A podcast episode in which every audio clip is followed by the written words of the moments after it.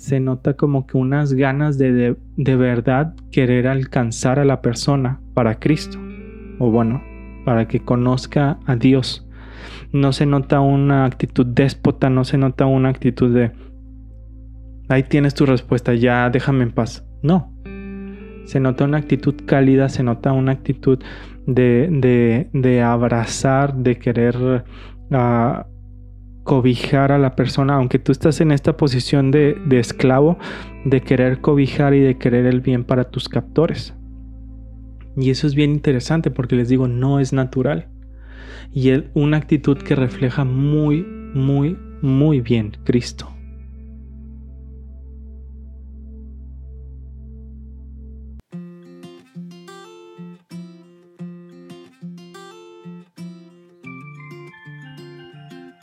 Hola a todos, bienvenidos al blogcast Hablemos de Jesús. Yo soy Héctor Aguilar, su anfitrión, y estoy muy contento que estén aquí conmigo.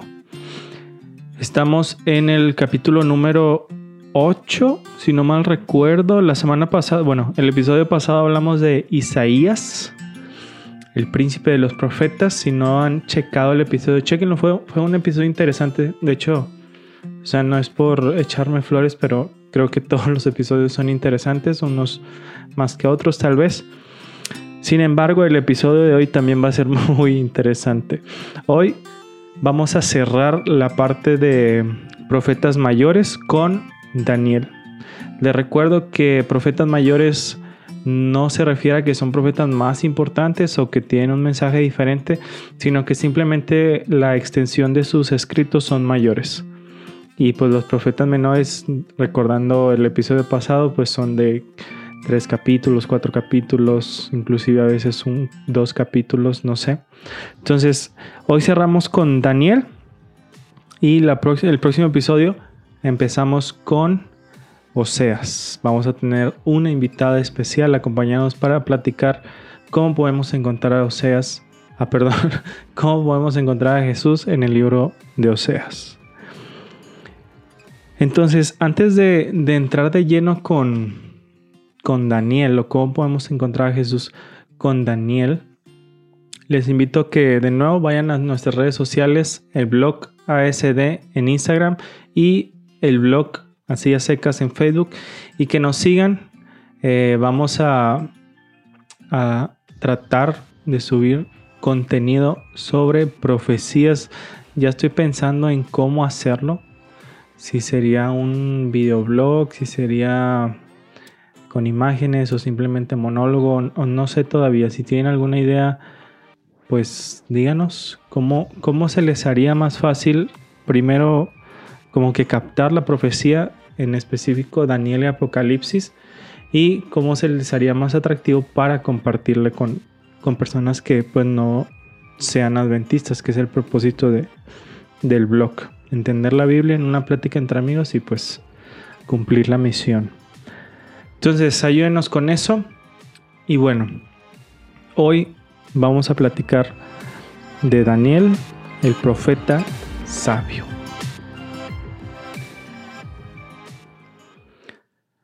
El libro de Daniel es un libro querido, muy querido entre los, entre los adventistas. De hecho, eh, de algunos textos clave de Daniel como que sacamos mucha identidad de, para el adventismo, de, no sé, Daniel 8:14, también las profecías de, Daniel, cómo se interpreta, también las profecías de Daniel 7 con las bestias, las bestias que salen del mar, etc. Entonces, Daniel tiene como que un, una esencia muy arraigada entre los adventistas.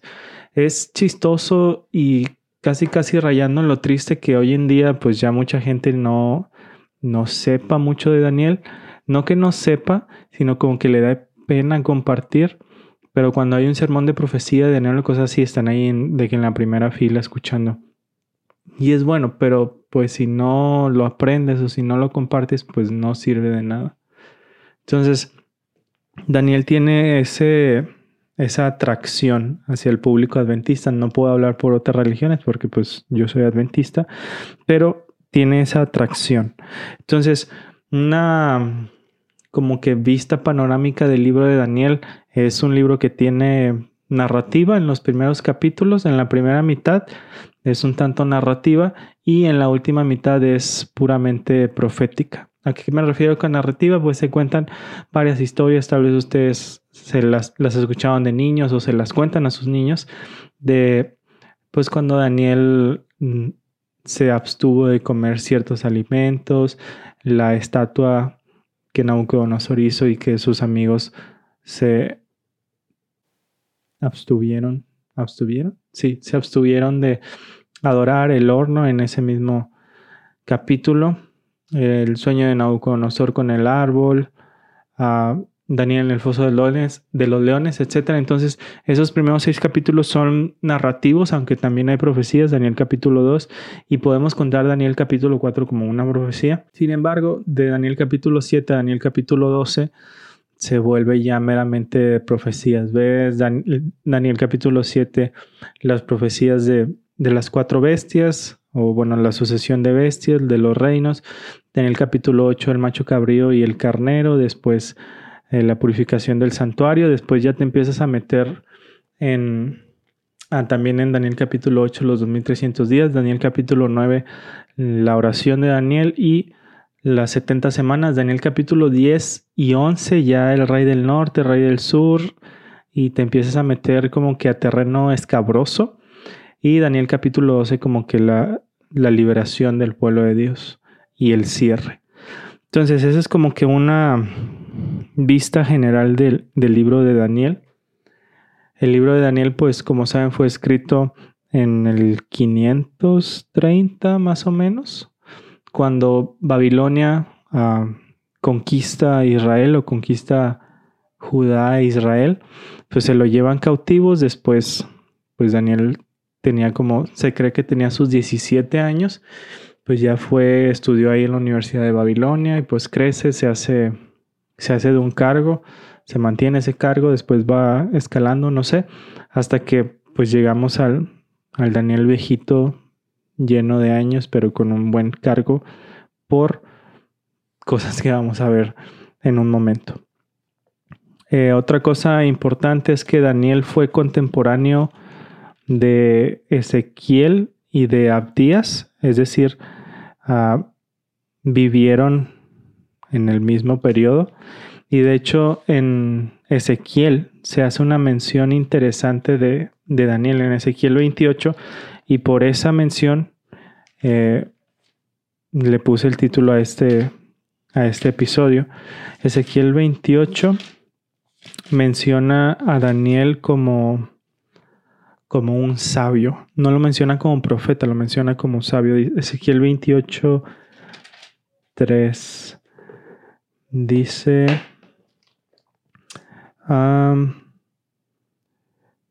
Bueno, voy a leer desde el 1 para dar contexto. Vino a mí palabra de Jehová diciendo, Hijo de hombre, di al gobernante de Tiro, así ha dicho Jehová el Señor, tu corazón se ha ensorbecido y dijiste, yo no soy un Dios y estoy yo soy un Dios y estoy sentado en el trono de Dios, en medio de los mares, pero tú eres hombre y no Dios y has puesto tu corazón y has puesto tu corazón como el corazón de un Dios. Y luego el versículo 3, ¿eres tú acaso más sabio que Daniel? ¿Acaso no hay secreto que, se te, que te sea oculto? Entonces, sé que tal vez lo estoy exagerando, pero me, me llama mucho la atención que usen a Daniel como referente de sabiduría. Porque, pues, sabiduría Salomón, ¿no?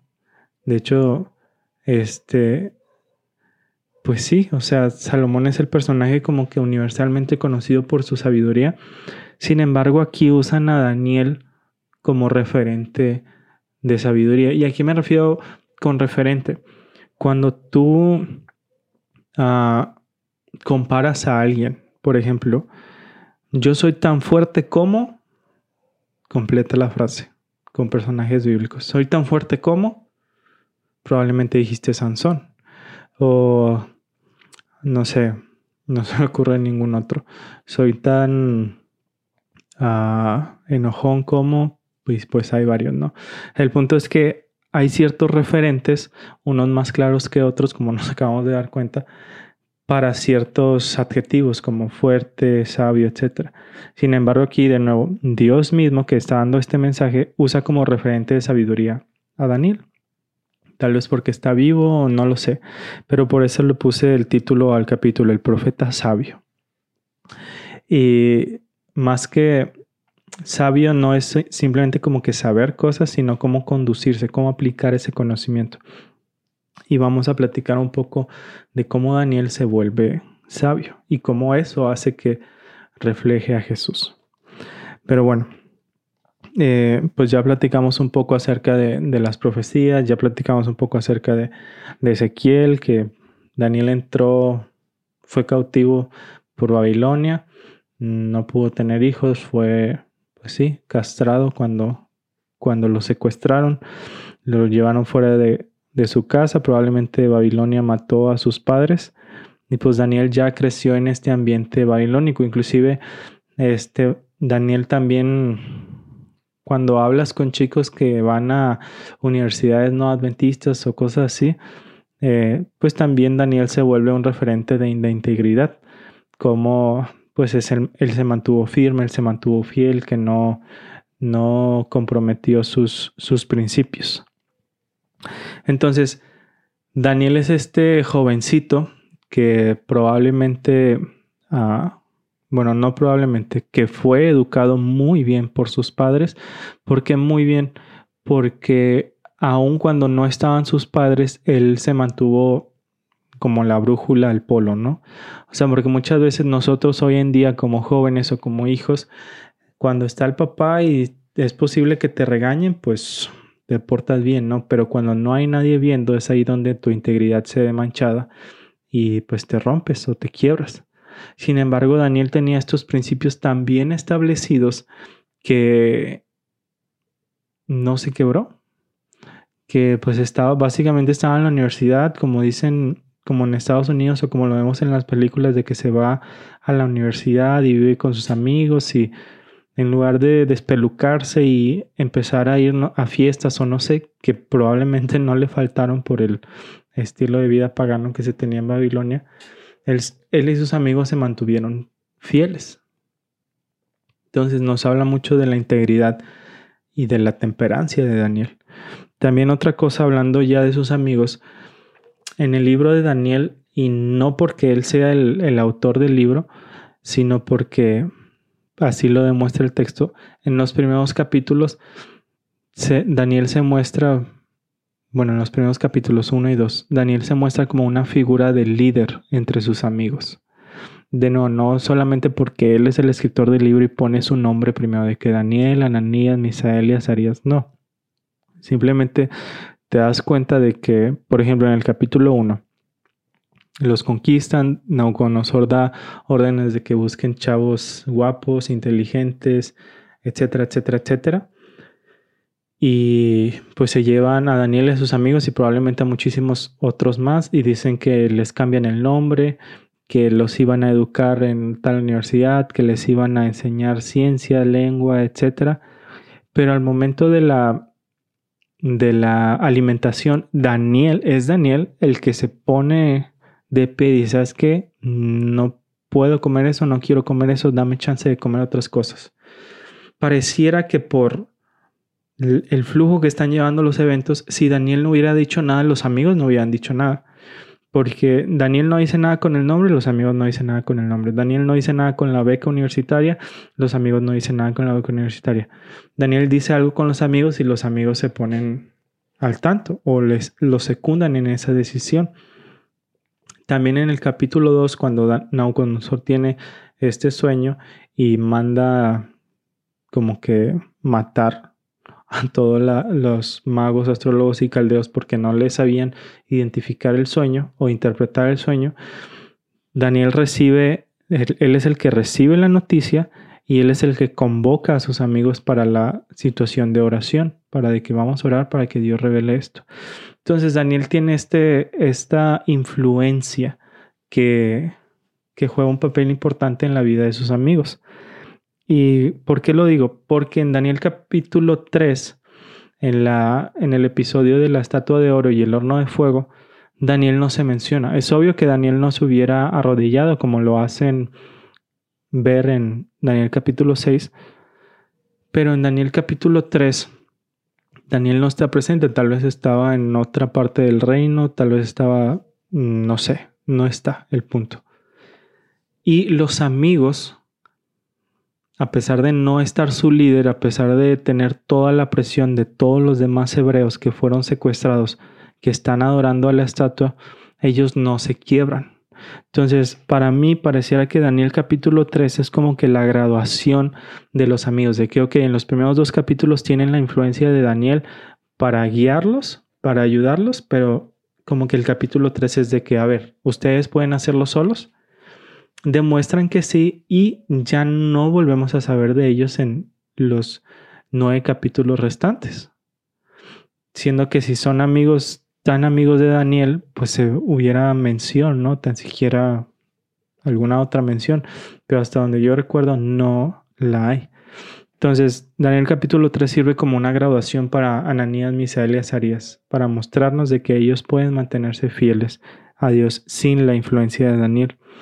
Y volviendo con la influencia de Daniel, que es de la persona que estamos hablando desde el primer capítulo se nota como que una excelencia en el trabajo de Daniel. Si ustedes leen la parte narrativa de Daniel del 1 al 6, como lo mencioné, se van a dar cuenta de que del aprecio que le tienen los paganos, o bueno, el rey Nabucodonosor a estos cuatro hebreos y la envidia que le tienen todos los demás a estos cuatro hebreos. ¿Por qué lo digo? ¿O por qué es importante? De hecho, bueno, antes de pasar a eso, porque es importante, eh, en el capítulo 1, de hecho, por la alimentación, dice que fueron hallados 10 veces más inteligentes, 10 veces esto, 10 veces lo otro. Entonces eso como que marca una, un, una alerta o un mensaje positivo en la mente de Nabucodonosor. ¿Por qué?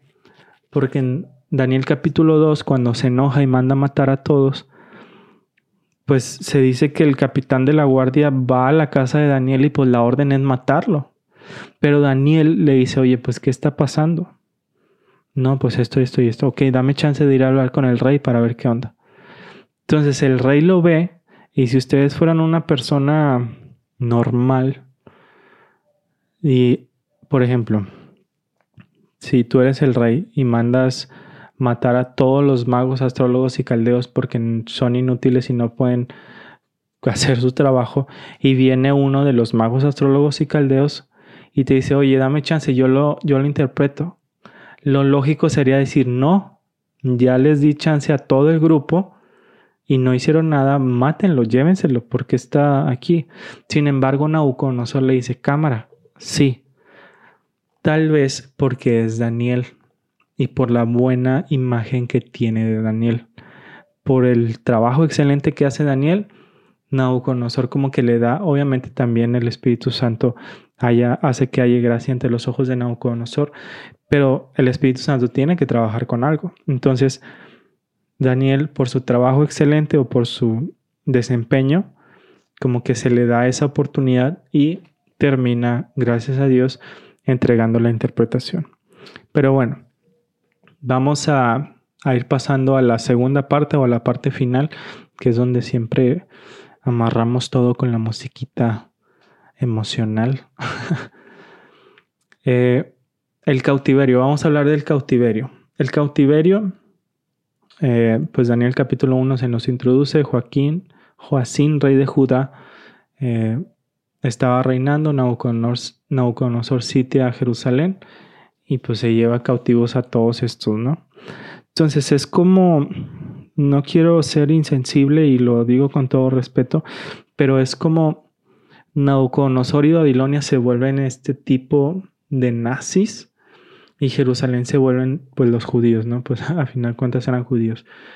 Y son como que secuestrados de sus casas, son torturados, son castrados, son, etcétera, no a tal grado como lo hizo Hitler, de eliminar millones, sino de, tomar ese rol de captor, de opresor.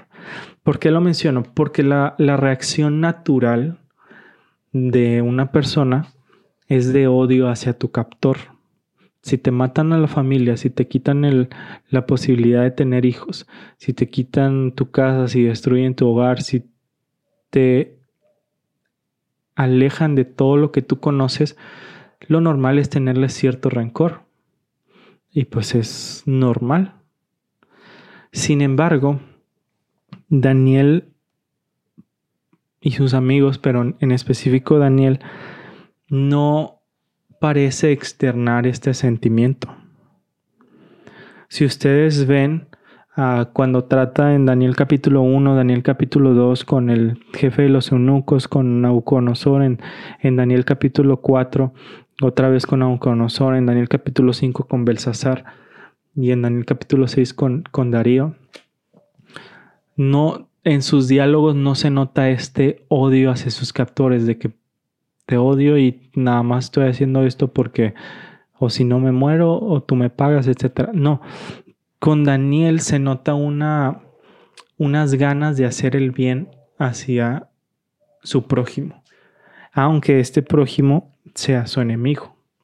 Se nota como que unas ganas de, de, de verdad querer alcanzar a la persona para Cristo, o bueno, para que conozca a Dios no se nota una actitud déspota, no se nota una actitud de, ahí tienes tu respuesta, ya déjame en paz. No, se nota una actitud cálida, se nota una actitud de, de, abrazar, de querer ah, cobijar a la persona, aunque tú estás en esta posición de, de esclavo, de querer cobijar y de querer el bien para tus captores.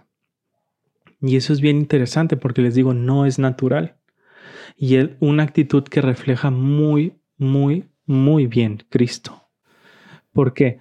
Porque Cristo viene a este mundo, toma esta naturaleza o es obligado, no obligado, pero para tener el, el, el paralelismo entre ser tomado fuera de tu zona de confort, quiero usar esa palabra, porque de nuevo no fue obligado Jesús se ofreció voluntariamente, el Padre lo ofreció voluntariamente, pero para, ah, para este momento quisiera decir que, que, Jesús como que salió de su zona de confort y, y pues se vino con nosotros, tomó esta naturaleza, tomó esta forma de cautiverio, por ponerlo de alguna forma, y en lugar de, de odiarnos, en lugar de, de hacer las cosas solo por hacerlas.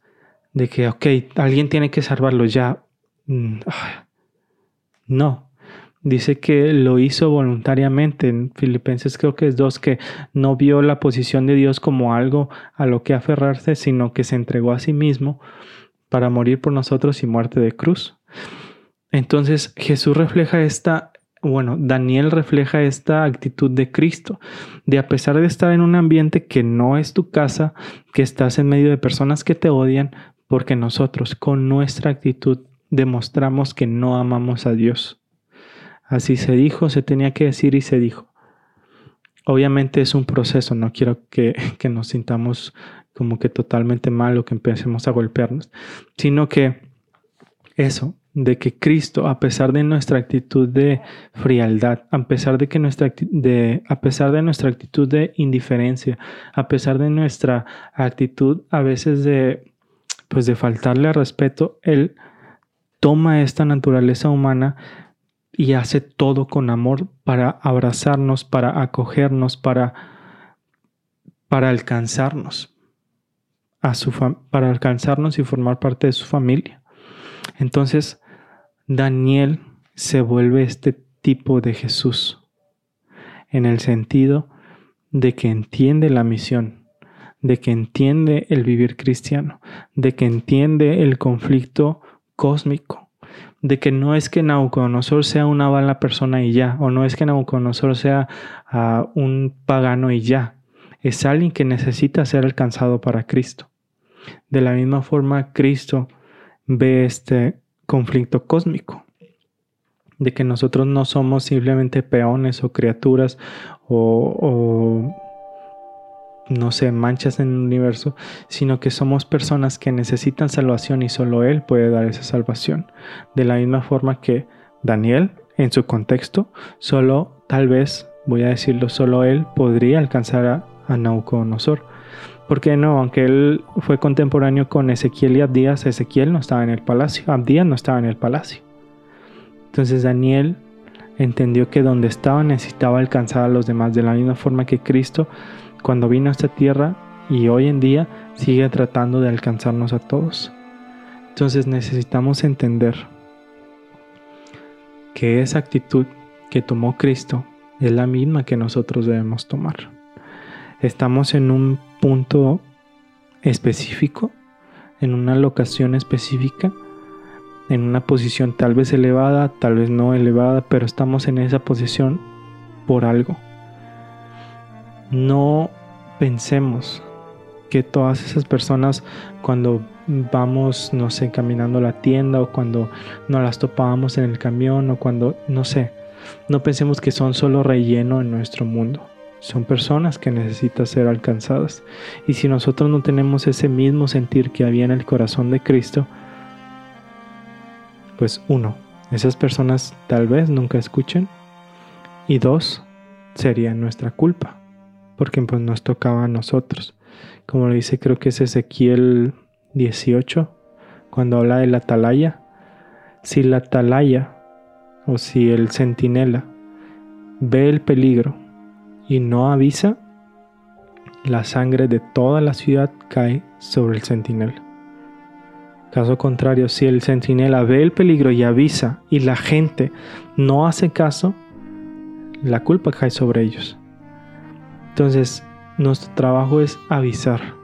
Nuestro trabajo es compartir las buenas nuevas de que hay un Dios que ama a las personas, que quiere transformarlas y que viene para ofrecernos una vida eterna.